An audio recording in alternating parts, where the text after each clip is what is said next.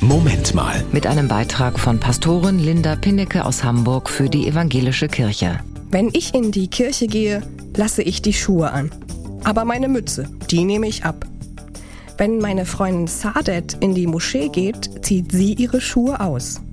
Sie wäscht sich auch mit reinem Wasser. Und dazu spricht sie ein Gebet. So bereitet sie sich auf den Gottesdienst vor. Der Staub des Alltags bleibt draußen. Alles, was nicht wichtig ist, legt sie ab. Zeit mit Gott, ganz ohne Schuhe. Schuhe aus, sagt meine Tochter, wenn ich von der Arbeit nach Hause komme.